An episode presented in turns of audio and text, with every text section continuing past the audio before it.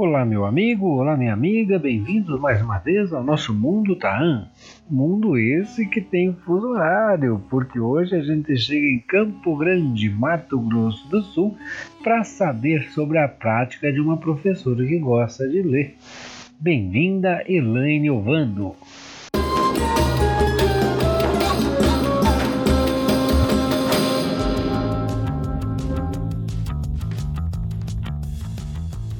Então, Elaine, conversando com você, a gente percebe que você se empodera pela leitura. Conta um pouquinho mais pra gente dessa professora que gosta de ler.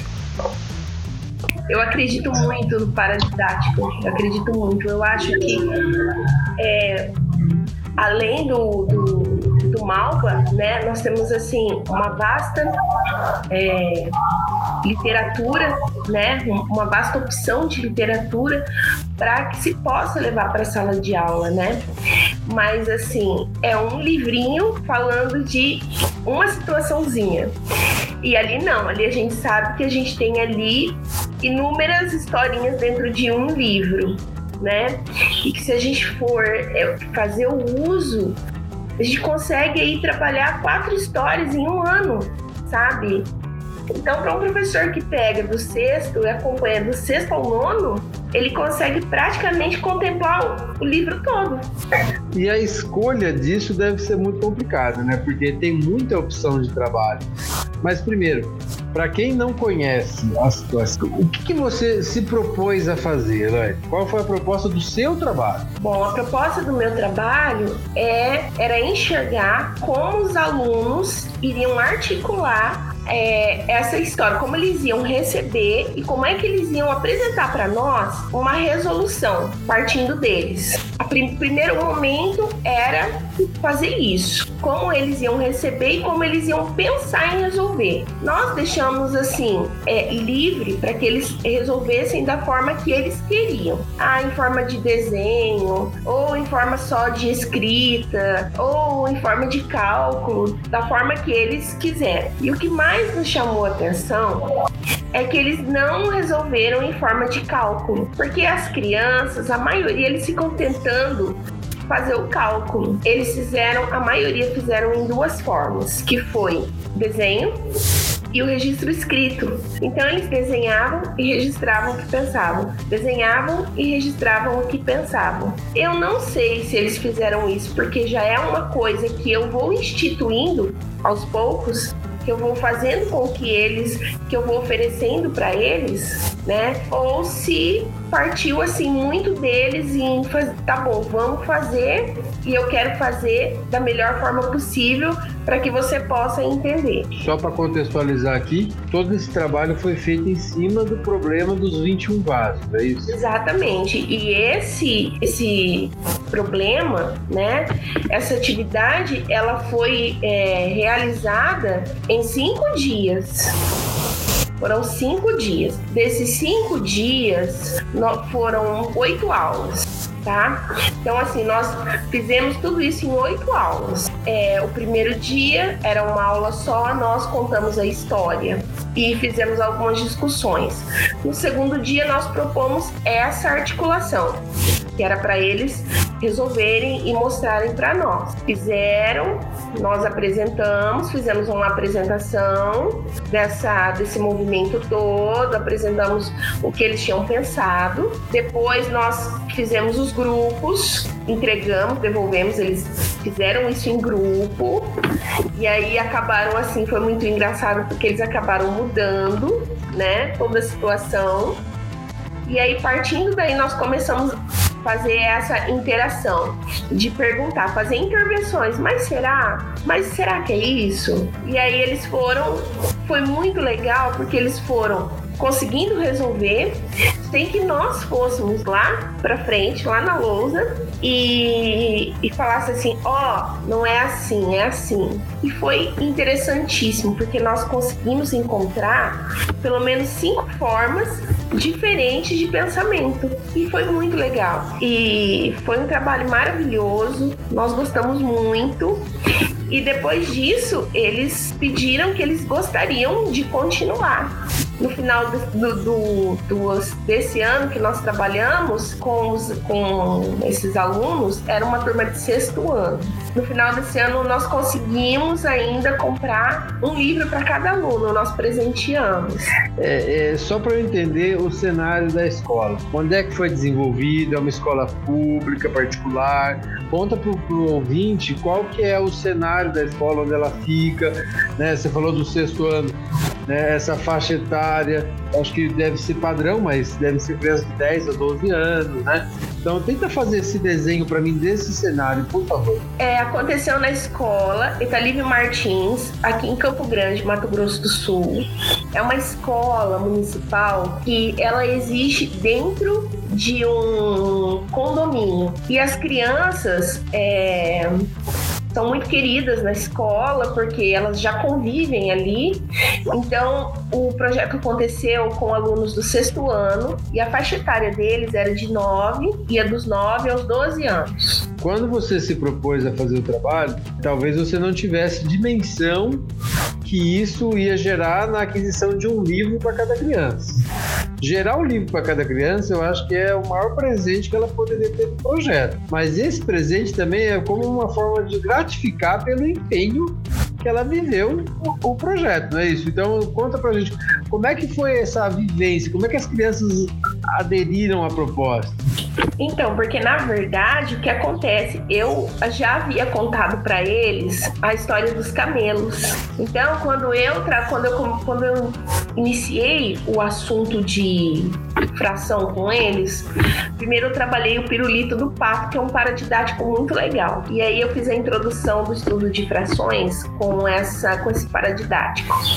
Logo depois, eu trouxe a história dos camelos para eles. E eles amaram. E na época eu eu fazia parte do grupo de, do grupo de pesquisa, né, o FAEM, e estava participando de um curso de extensão que era com professores da rede municipal. E aí eu contei sobre a, o trabalho, né, que eu estava desenvolvendo na sala, que eu tinha utilizado o homem que calculava. E esse grupo de pesquisa ele era assistido por uma moça, Jennifer, e depois, nossa, agora nós somos amigas, parceiras, né, da vida e da matemática. E aí ela perguntou se, se eu aceitaria que ela fizesse a pesquisa dela comigo, a pesquisa de mestrado. Eu falei que sim. E aí ela fez toda a pesquisa dela, né, de mestrado, sou eu lá dentro, sou eu, né, e eu fico assim muito feliz, né, por ela ter, é, ter se interessado pela minha prática. E aí ela falou assim, ah, eu fiquei muito interessada e eu gostaria muito mesmo de poder trabalhar um conto do Malba, do Malba com os seus alunos. Aí eu falei, tudo bem. Ela falou, ah, você poderia fazer uma sugestão né? Mas eu não quis fazer sugestão. Eu falei para ela assim: olha, você conhece o Malbatã? Ela disse assim: ah, não, eu me lembro que uma vez uma professora contou. Eu falei: então eu não vou fazer essa sugestão para você. Eu vou te emprestar o meu livro, você vai ler, e aí você vai escolher o conto. E assim ela fez. No final ela falava assim: é muito difícil porque ele é completamente envolvente. Eu estou apaixonada por ele do começo ao fim. E o que, que você fez comigo e o que, que nós vamos fazer com essas crianças? Eu falei assim: vamos pagar para ver. E foi muito legal porque quando é, nós apresentamos que ela escolheu e o, o, conto e que nós apresentamos, nós não falamos que era do Malbatã, mas as crianças foi muito engraçado porque ela falou assim: vocês gostaram do conto que nós, nós da historinha que nós contamos? E aí eles disseram: sim, Malbatã é muito bom. A gente riu muito porque assim foi muito visível, assim parece que aquela convivência Malbatã e alunos do sexto ano já estava ficando uma coisa assim muito muito familiar, muito próximo, sabe? Eu deixei ele muito próximo das crianças. Você certamente levou pela primeira vez Malbatã na vida de muitas crianças. Quando que o Malbatã entra na vida da Elaine? Que hora que a Elaine se depara com esse Malbatã a ponto de, no futuro, né? No futuro da Elaine, ela ter levado isso para as crianças. Quando que entra isso? Um dia eu estava passando no uma determinada rua e tinha umas pessoas se mudando. Tinham muitas caixas de mudança e estavam indo para o lixo. E quando eu estava passando na calçada, próximo à lixeira, tinha uma caixa que estava caída e tinha um livrinho antigo e estava escrito O Homem que Calculava. E eu estava indo para a escola. E aí eu perguntei pro moço, eu falei, esses livros é vocês vão levar ou tá indo pro lixo? Não, é, é tudo lixo, moço. E eu levei o livrinho. E aquele dia era o meu horário de planejamento. Eu estava indo para a escola, mas era o meu horário de planejamento. E aí, no meu horário de planejamento, eu comecei, eu li o primeiro conto, aí eu li o segundo, e eu começava a falar assim, gente, que louco!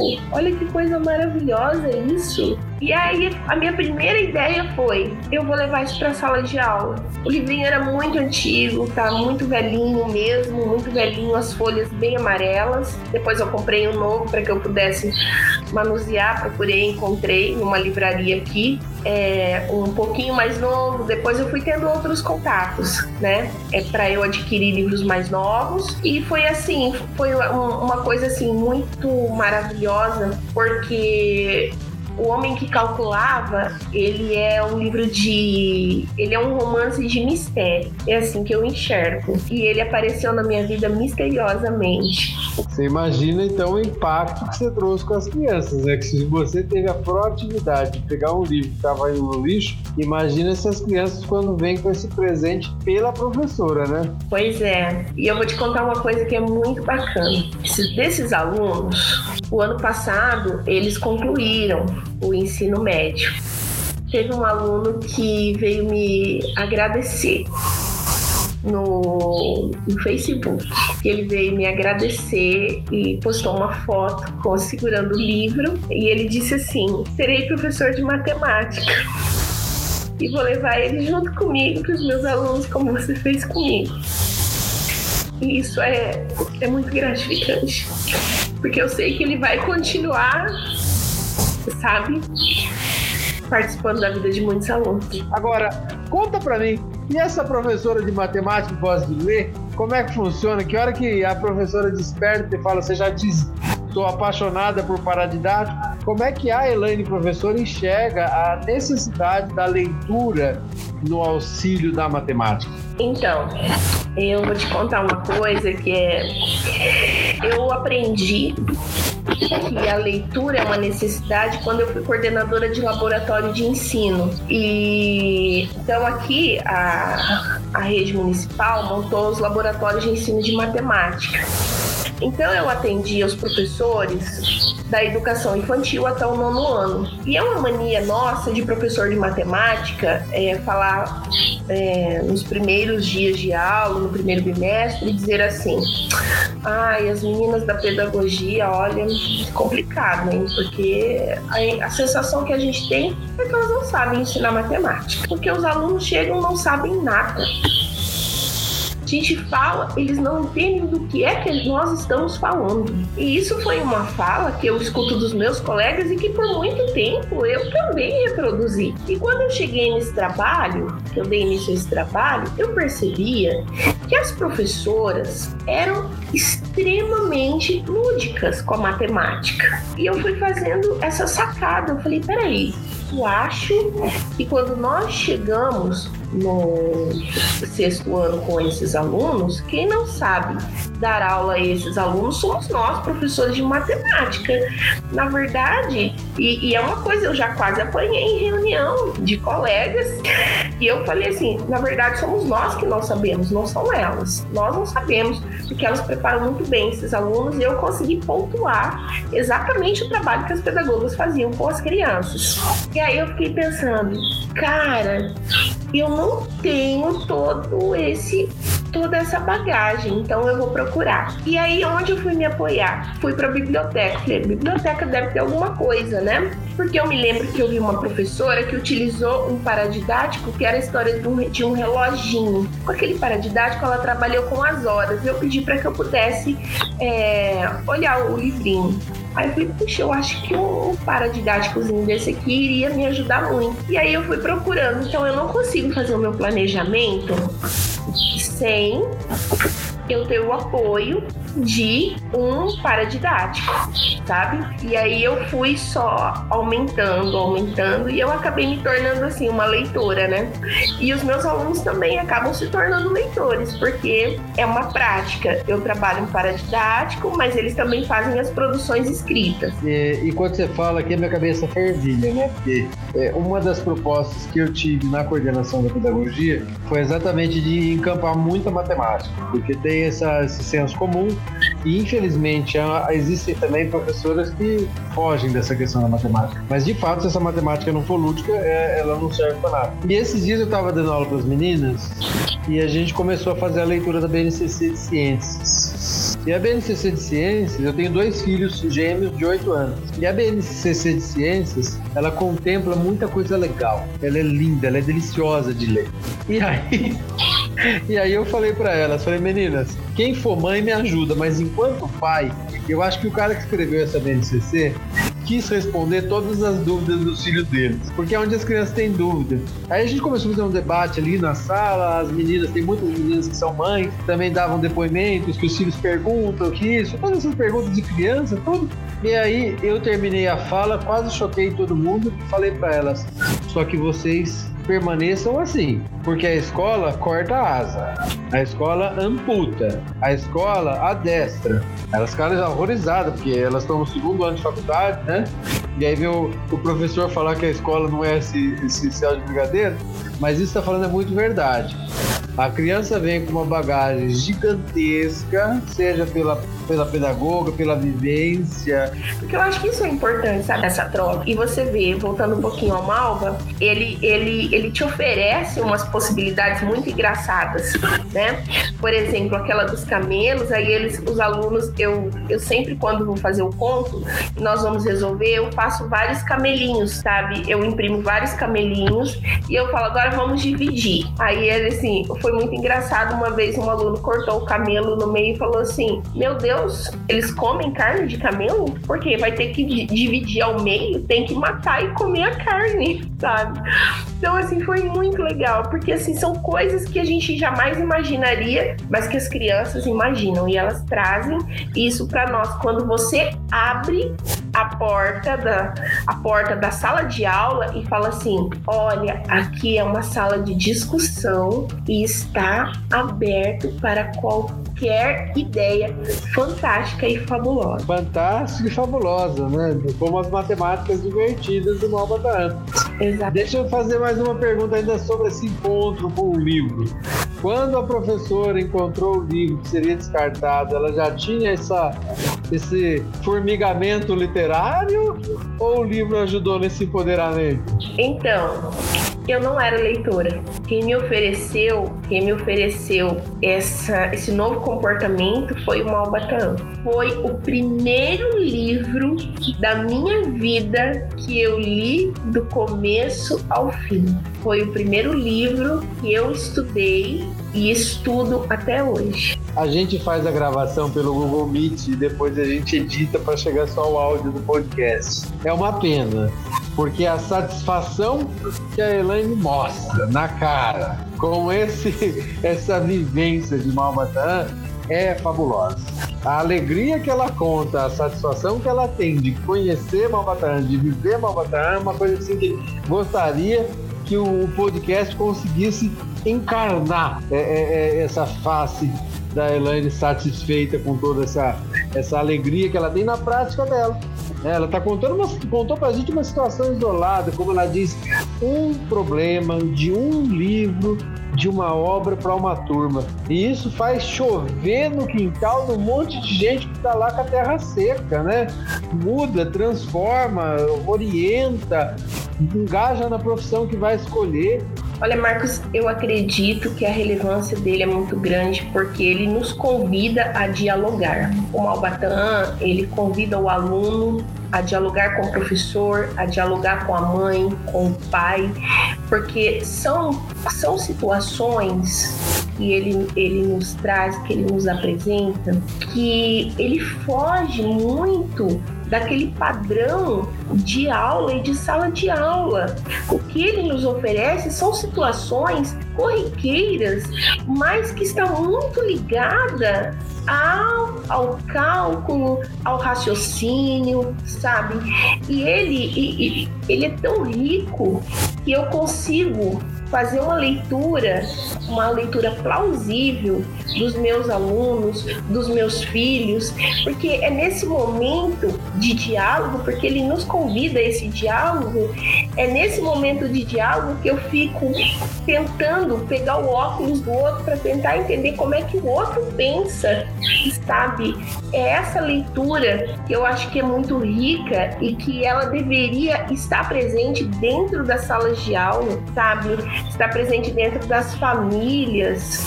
Eu acredito que o Malbatan, além de ser uma leitura assim envolvente, é uma, é uma leitura que oferece, oferece diálogo, oferece união, porque quando alguém lê o Malbatan, ele não lê sozinho, ele quer compartilhar daquele conhecimento e daqueles questionamentos. E esse questionamento ele sempre, ele sempre acontece em grupo, não é em dupla e não é em trio, porque ele acaba envolvendo outras pessoas, né? Então ele oferece também essa vontade de pensar diferente e de pensar fora da caixa. Eu sempre falo isso. O Malbatan, ele te oportuniza pensar fora da caixa.